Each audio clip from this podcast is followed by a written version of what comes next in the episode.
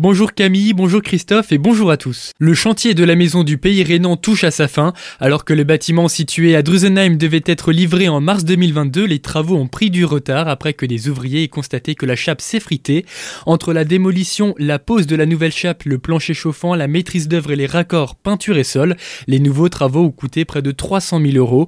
La maison de pays rhénan, ce bâtiment de 1600 mètres carrés qui doit réunir les services de proximité pour les habitants, devrait finalement être livré pour l'automne. En justice dès à présent, le procès en appel de Jean-Marc Reiser dans l'affaire du meurtre de Sophie Le Tan s'est ouvert hier matin au tribunal de Colmar. Le 5 juillet dernier, le soixantenaire avait été reconnu coupable de l'assassinat de l'étudiante du 7 septembre 2018.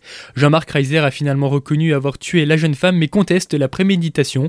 Le procès devrait durer jusqu'au 29 juin. Les syndicats ne lâchent pas la réforme des lycées professionnels. Hier matin s'est tenu un rassemblement intersyndical devant le lycée Schweizgut de Célestat pour dénoncer la réforme des lycées professionnels. Les militants ont accueilli les professeurs de lettres et d'histoire convoqués pour corriger les épreuves du bac pro et engagé avec eux des discussions afin de les sensibiliser aux dangers de cette réforme qui a été rejetée par l'ensemble des formations syndicales.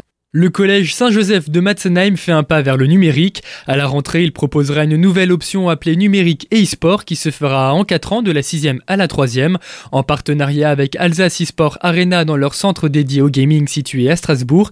Cette filière a pour but d'ouvrir plusieurs vocations comme celle du graphisme, de développeur de logiciels 3D ou encore programmateur. Mercredi dernier, Haguenau accueillait le challenge interpiste de l'association Prévention Routière, regroupant les 48 meilleurs cyclistes en classe de CM1, CM2 du Barin, avec pour les deux premiers un vélo offert par la communauté d'agglomération de Haguenau et Groupama, le partenaire de cet événement. Un bon moyen donc pour impliquer les plus jeunes dans cette prévention qui doit commencer dès le plus jeune âge, comme l'affirme Marcel Lemire, adjoint ville citoyenne et civisme. Eh, tout d'abord, euh, la prévention est au cœur de nos préoccupations. Il vaut mieux agir en amont qu'en aval. Hein. C'est bien connu, c'est un âge euh, que tout le monde partage. Et au-delà de cette prévention, il y a aussi la partie sensibilisation. Euh, à 11-12 ans, c'est là que souvent on est amené à se déplacer seul, à pied, à vélo, mais aussi en bus ou encore en descendant la voiture avec ses parents. Et donc il faut sensibiliser à ces gestes de sécurité et de bon sens. C'est notamment grâce à la sensibilisation faite par les forces de l'ordre dans les classes des écoles que les élèves se sentent d'autant plus concernés par cette thématique.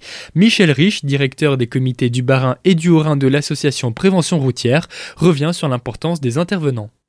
On a la, chance d'avoir comme partenaire euh, la gendarmerie, les polices municipales et qui interviennent dans les, dans les écoles à la, demande des directeurs d'école. On peut bien imaginer que quand on a 10 ans et quand on intervient, quand un gendarme intervient dans une école ou un policier municipal, euh, ben, ça intéresse les enfants et la sécurité routière plus globalement, le risque routier est aussi un sujet de préoccupation des enfants et de leurs parents.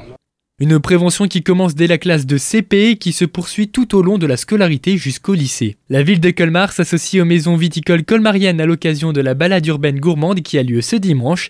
Les participants déambuleront dans les rues historiques au centre-ville et des guides seront présents pour raconter l'histoire du vin à Colmar en s'arrêtant devant les monuments phares en lien avec cette thématique. Sur le parcours, cinq verres de vin seront proposés et associés à une bouchée apéritive. Pour en parler, Pascal Weil, conseiller municipal délégué aux événements culturels, était au micro Une nouveauté, c'est la balade urbaine gourmande, laquelle on a associé cinq viticulteurs colmariens et cinq restaurateurs colmariens.